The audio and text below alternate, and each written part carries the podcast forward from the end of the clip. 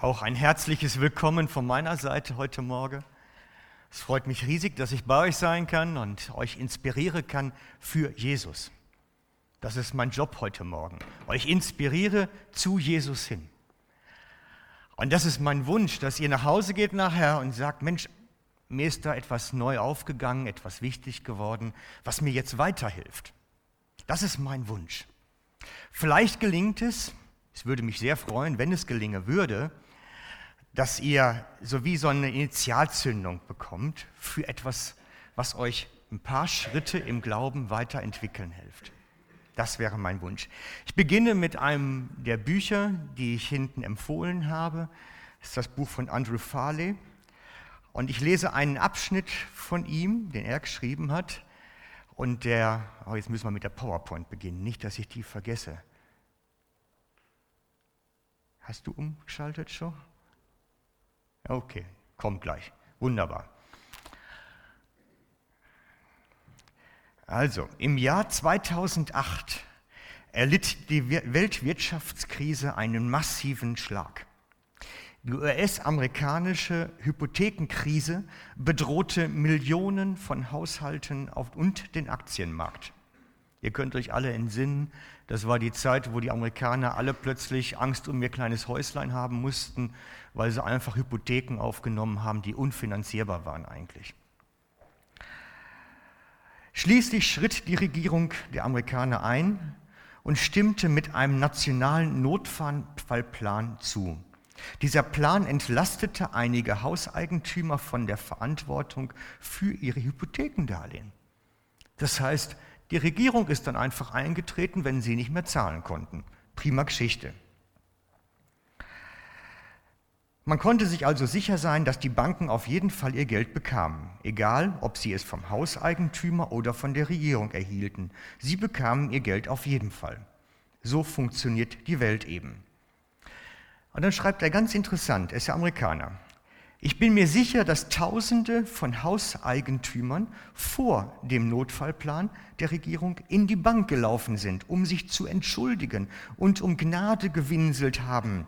Vielleicht haben sie unter Tränen ihren Fall vorgebracht und sogar die, der Bank Angebote gemacht, es irgendwie anders zu bezahlen. Doch eines ist sicher, den Banken war das egal. Warum? Weil alle Schulden, die in unseren Ländern im Finanzwesen gemacht werden, nur mit einer Währung bezahlt werden können, mit Geld. Nicht mit Entschuldigung und nicht mit Erklärung. Geld. Unsere Wirtschaft basiert auf Geld.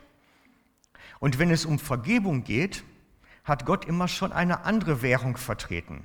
Die basiert auf Blut. Unter dem alten Bund brachte das Blut Sühne, und zwar jedes Jahr.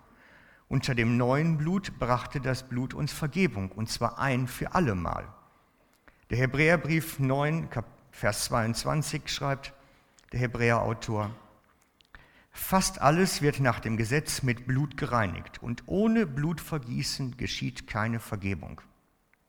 Gottes Blutswährung taucht sowohl im alten als auch im neuen Bund auf. Es, der Unterschied zwischen beiden lässt sich mit einer einzigen Frage klären. Wie oft wurde Blut vergossen? Unter dem alten Bund wurde immer wieder neu Blut vergossen. Unter dem neuen Bund wurde das Blut Jesu nur einmal vergossen. Darum schreibt der Hebräer in Kapitel 7, Vers 27, er braucht nicht täglich Opfer zu bringen, wie es die anderen Hohepriester zunächst für die eigenen Sünden und dann für die Sünden des Volkes tun mussten, sondern er tat dies ein für allemal als er sich selbst am Kreuz opferte. Ich habe euch das vorgelesen, weil ich darauf hinweisen möchte, was für eine ernste Geschichte Sünde eigentlich ist. Sünde kann nur mit Blut bezahlt werden. Es gibt keine Alternative. Das ist die Währung, die dafür funktioniert. Und darum ist die Sünde auch nicht einfach auf eine leichte Schulter zu nehmen. Das ist nichts, was man so eben unter den Teppich erklären kann oder was man irgendwo an die Seite in eine Schublade packt. Die einzigste Währung, die da funktioniert, ist Blut. Und jetzt, ich habe mich mal überlegt, vielleicht machen wir es ja mal ganz praktisch persönlich. Wer hat denn innerhalb der letzten zwei Jahre mal gesündigt? Also ich müsste meine Hand ganz sicher erheben, wenn ich jetzt aufgerufen werde. Und selbst wenn es heißen würde, die letzten zwölf Monate, müsste ich doch sicherlich meine Hand erheben. Und wenn ich sagen würde, letzter Monat, müsste ich sicherlich meine Hand erheben. Und wenn ich sage gestern, müsste ich meine Hand immer noch erheben. Die Sünde passiert. Das ist nicht eine Sache, die ich mir ausgedacht habe, sondern die einfach ganz natürlich ist. Ich erwische mich häufig dabei.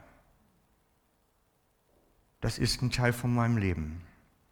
Da lässt sich auch nicht drüber hinwegsehen irgendwie, sondern ich erwische mich dabei, wie ich über jemanden etwas Schlechtes denke. Na, fangen wir vielleicht sogar noch davor an. Vielleicht fühle ich ja nur erstmal was Schlechtes, woraus dann ein Gedanke wird. Und aus dem Gedanken wird dann vielleicht eine schlechte Reaktion. Ich kann es nicht verhehlen, dass es zum Beispiel E-Mails gibt, die bei mir ein ganz schlechtes Gefühl hervorrufen. So Gefühle wie Hass oder Ärger auf jemanden. Das ist der Bibel nach schon Sünd. Da beginnt es. Da beginnt es. Und dann kommt der Gedanke da hinzu, und vielleicht wird daraus dann noch die passende Antwort-E-Mail und dann ist ganz schlecht. Weil die kann man nicht zurückholen. Die ist raus. Das heißt, wenn wir ganz am Ursprung der Sünd beginnen, in unserem Gefühlsleben, müssen wir erkennen, dass es uns recht häufig erwischt. Dass es uns immer wieder persönlich betrifft. Und die Autoren der Bibel, die wussten das die haben das schon von geschrieben, dass es uns so geht. Die waren ganz realistisch. Darum schreibt der Jakobus im Jakobus 3, Vers 2, wir alle lassen uns ja oft und in vielerlei Hinsicht etwas zu Schulde kommen, aber am meisten mit dem, was wir sagen. Die wussten das schon oft und in vielerlei Hinsicht. Das ist eine ganz nüchterne Bestandsaufnahme. Und das ist nichts, was man einfach so leicht von dannen tun kann. Wir haben es am Anfang gehört. Es gibt nur eine Währung dafür und das ist Blut. Und das hat Jesus kostbar bezahlt dafür. Ich, ich habe das Gefühl, wir leben mit diesem, in diesem Konflikt, in, diesem, in diesen Schwierigkeiten. Und ich habe mir gedacht, das ist so ein bisschen wie ich weiß nicht, vielleicht findet das zu lustig, aber ich habe da was gefunden, da habe ich gedacht, das ist wie bei uns. Es ist ein bisschen wie bei den Schlümpfen. Ich weiß nicht, ihr, die meisten müssten es kennen, weil in meiner Jugend war das mal eine Kinderserie. Und neuerdings sind die wieder im Kino, also die Jüngeren müssten die Schlümpfe auch kennen. Ich habe das Gefühl, wir leben so ein bisschen wie die Schlümpfe in Schlumpfhausen. Wir alle. Weil die Schlümpfe hatten einen bösen Feind. Und dieser böse Feind ist Gargamel. Das ist so ein böser Zauberer, der möchte die einfach immer in den Griff kriegen. Er möchte sie einkesseln, einbinden und dann am liebsten aufessen. Er will sie kochen, eine Suppe machen, Schlumpfsuppe oder wie das auch immer heißt. Jedenfalls habe ich das Gefühl, wir führen so einen ähnlichen Kampf wie die Schlümpfe. Wir führen den gleichen Kampf, den die Schlümpfe mit Gargamel führen, führen wir mit der Sünde. Einen verzweifelten Kampf immer wieder neu gegen die listigen Angriffe des Bösen. Gargamel lauert überall und will überwältigen. Und viele von uns kennen genau dieses Gefühl auf die Sünde hin. Die Sünde lauert überall und will uns überlisten, wie Gargamel ist einfach für die Jüngeren von uns ein gutes Beispiel. Ihr erinnert euch dann, wenn ihr das nächste Mal die Schlümpfe seht, an den verzweifelten Kampf gegen die Sünde. Und für uns lauert die Sünde dann nicht in Form von Gagamel, sondern in vielen anderen kleinen Dingen. Für den einen ist es eine Schoki, für den nächsten ist es vielleicht ganz was anderes. Mich verführt meistens das E-Mail-Account dazu, dass ich sündige. Ich würde ihn am liebsten abschaffen, aber das kann ich nicht. Also muss ich lernen, damit umzugehen. Genauso wie die Leute, die mit Schocki das Problem haben, dass sie verführt werden, damit leben müssen, dass die an jeder Kasse an der Mikro im Aussage liegt und einen einholen möchte. Paulus kennt das Problem schon, er schreibt darum im Epheser 6, Vers 11 von den heimtückischen Angriffen des Bösen.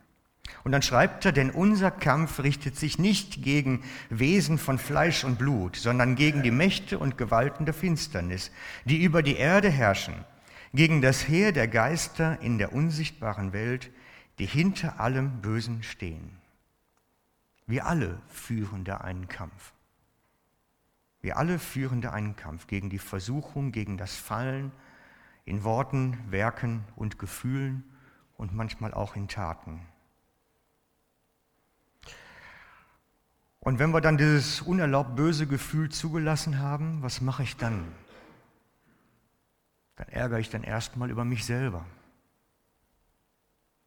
Wieder, wieder reingefallen, wieder reingetappt. Dann bringe ich es zu Jesus, weil er ist gnädig und vergibt mir, damit ich dann am nächsten Tag wieder falle und es wieder zu Jesus bringe und am übernächsten Tag wieder falle und es wieder zu ihm bringe. Ich habe das Gefühl, es wird zu einem ständigen Ping-Pong-Spiel. Es kommt mir vor wie die kleinen Kinder, die Bobbycar fahren lernen, die einfach dann immer wieder auf der Seite liegen und auf der Seite liegen und auf der Seite liegen, bis sie es dann irgendwann können.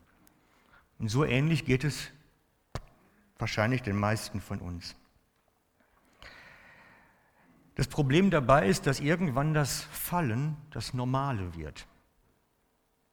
Ich hörte letztens eine Geschichte von jemandem, der einen kleinen Hund bekam und damit überhaupt nicht einverstanden war. Seine Frau hat ihn geschenkt bekommen. Und dieser Hund, weil er noch nicht stubenrein war, machte ihn einfach auf dem Wohnzimmerteppich. Und er, völlig verärgert, nimmt den armen kleinen Hund und schmeißt ihn aus dem Fenster, weil das war Erdgeschoss, war nichts Böses. Einfach Fenster auf, Hund raus, der muss doch lernen, draußen Geschäft zu machen. Nachdem man den drei, vier Mal den Hund aus dem Fenster geworfen hat, hat der Hund dann nachher verstanden, ah, so läuft das. Ich muss auf den Teppich machen aus dem Fenster springen. Und hat dann angefangen, immer das Geschäft auf den Teppich zu machen und aus dem Fenster zu gumpen dann nachher. Manchmal kommt es mir da mit dem Umgang genau gleich vor. Wir lernen, dass Hinfallen und Aufstehen dazugehört und das ganz normal ist. Und das ist nicht gut, weil ich glaube, so war es nicht gedacht. Ich glaube nicht, dass dieses permanente Hinfallen, sich blaue Flecken holen, wieder aufstehen, so gedacht war. Und weil wir die meisten von uns das so denken, haben wir angefangen, uns Schutzmechanismen zu bauen. Bei den Kindern machen wir dann so Stützräder ans Velo dran, damit die nicht umfallen können. Wir fangen an, Schutzmechanismen einzuführen, damit wir nicht in die Sünde fallen können. Wir fangen an, uns Mauern zu bauen aus Regeln, aus Verhaltensmaßnahmen und versuchen uns von all dem, was uns in Schwierigkeiten bringen könnte, fernzuhalten. Das Problem ist nur, dass der Böse listiger ist als wir.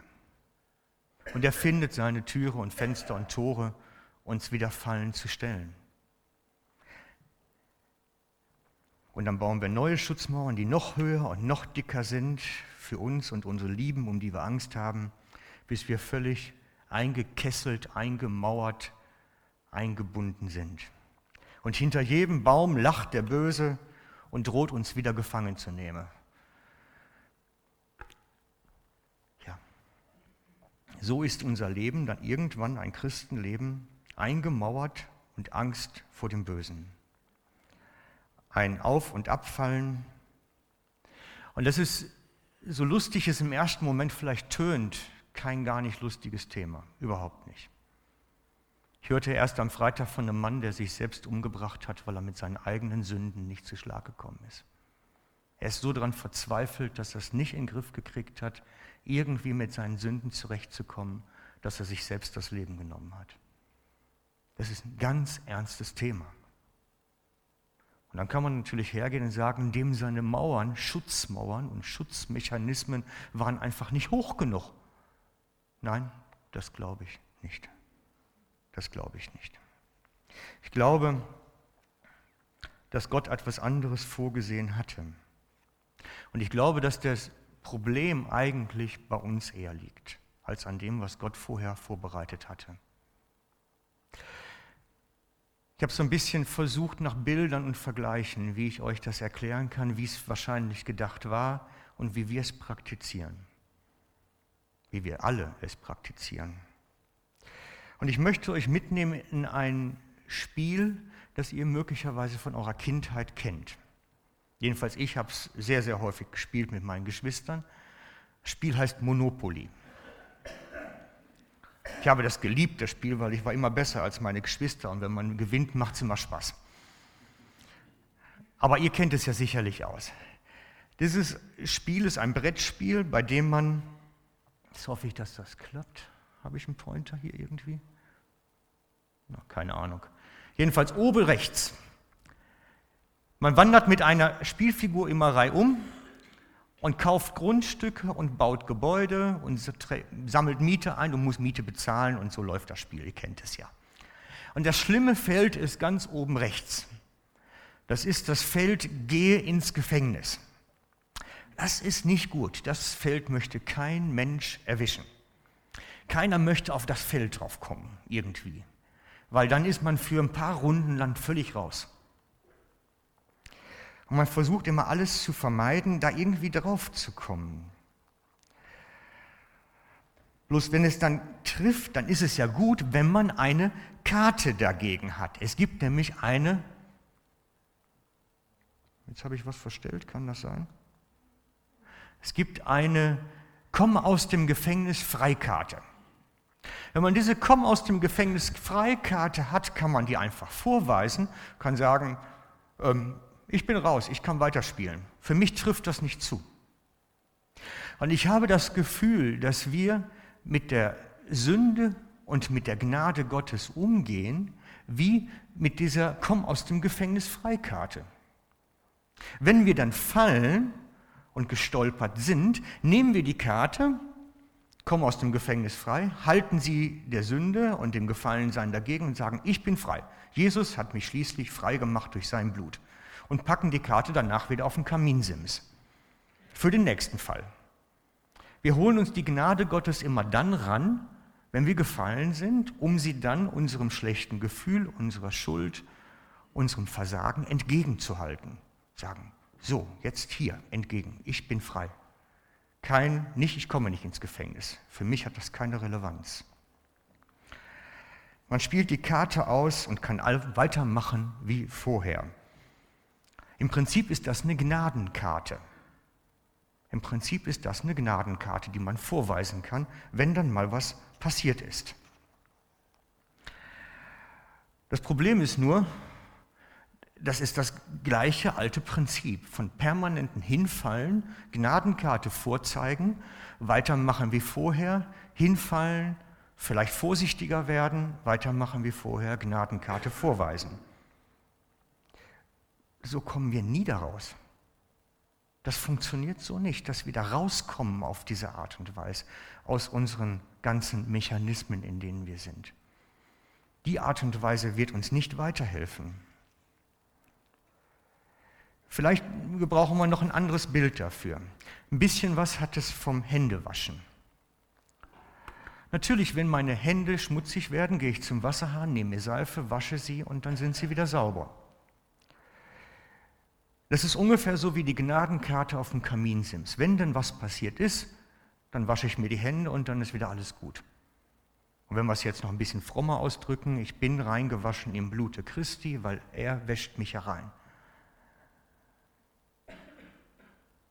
Ist es das? Läuft das wirklich so?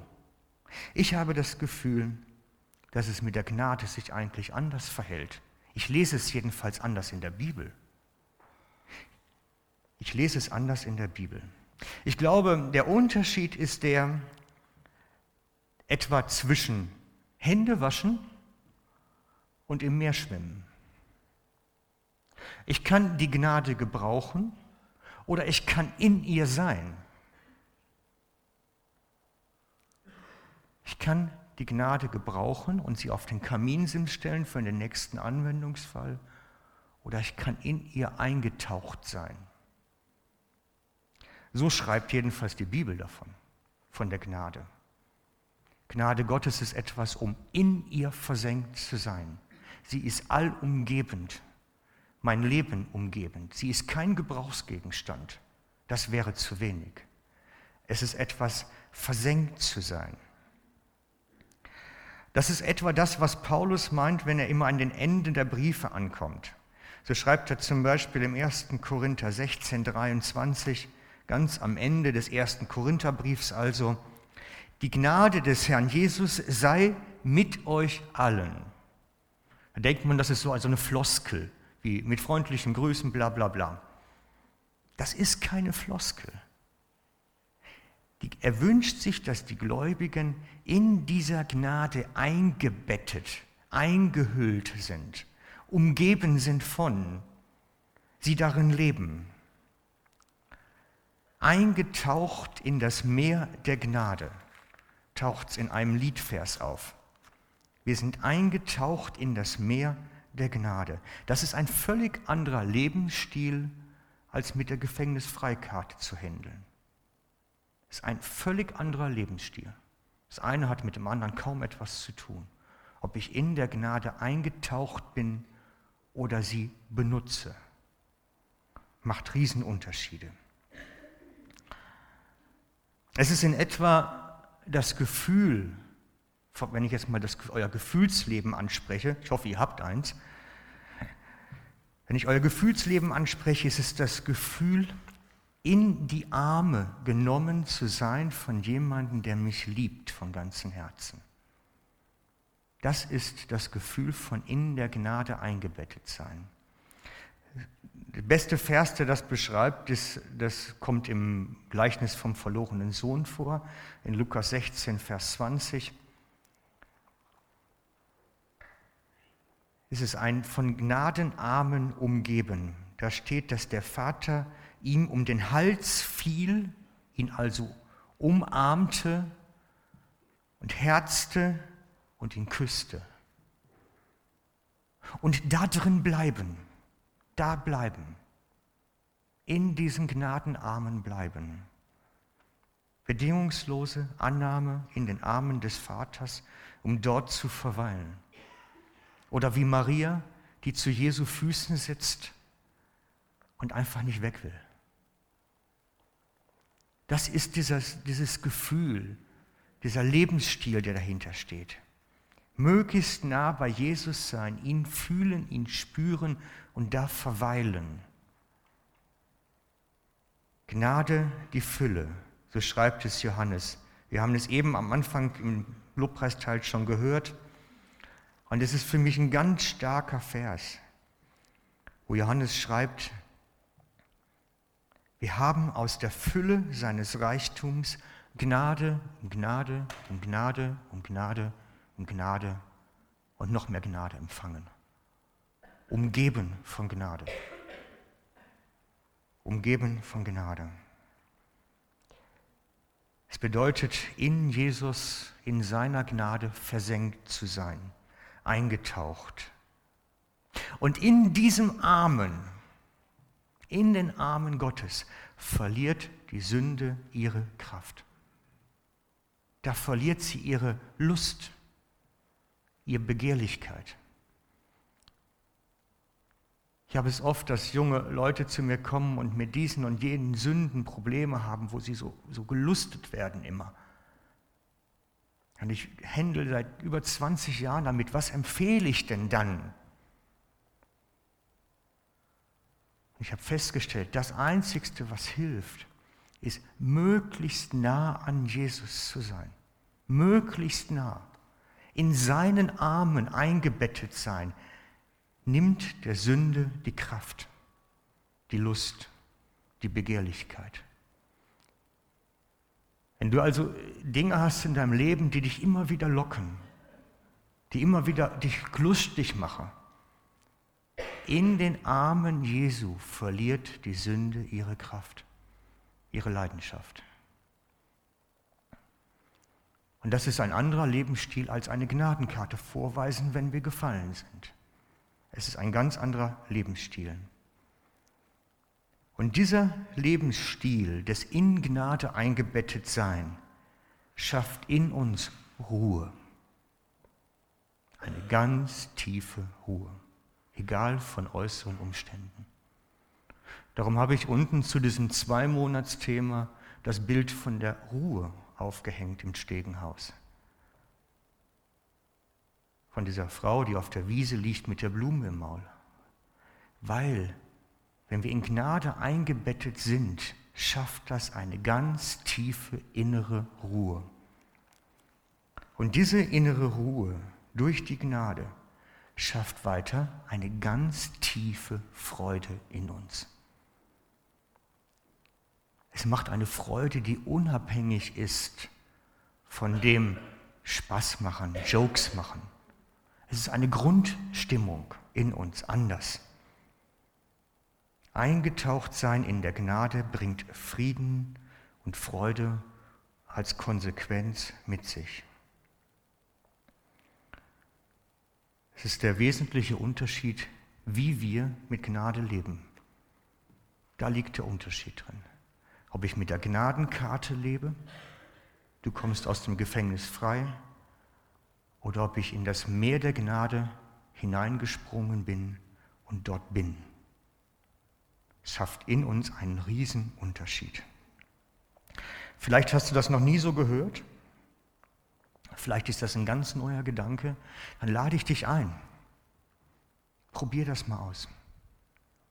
Hineinzuspringen in das Meer der Gnade und sich einzuversenken in Jesus. Und sich einzuversenken in Jesus. Und natürlich kann die Sünde dann trotzdem passieren. Und darum schreibt ja gerade Johannes dann, falls wir doch fallen. Es kann passieren. Er schreibt Johannes, erster Brief Johannes Kapitel 2, meine lieben Kinder, ich schreibe euch diese Dinge, damit ihr nicht sündigt. Aber wenn jemand doch eine Sünde begeht, haben wir einen Anwalt, der beim Vater für uns eintritt oder müsste heißen eingetreten ist. Jesus Christus, den Gerechten. Er hat seinen Tod zum Sünde, Sühneopfer für unsere Sünde geworden. Es ist geschehen. Wir können ruhen in ihm, in den Armen des Vaters. Dazu möchte ich euch heute lustig machen, möchte euch motivieren. Entdecke die tiefe Gnade Gottes der Annahme, das Eintauchen in seine Gnade. Amen. Ihr könnt das gerne noch vertiefen, das ganze Thema. Das ist mit den Büchern hinten. Es wird noch sehr, sehr viel darüber geschrieben. Es lohnt sich. Es sind die Bücher, die davon handeln. Ich möchte jetzt mit uns beten.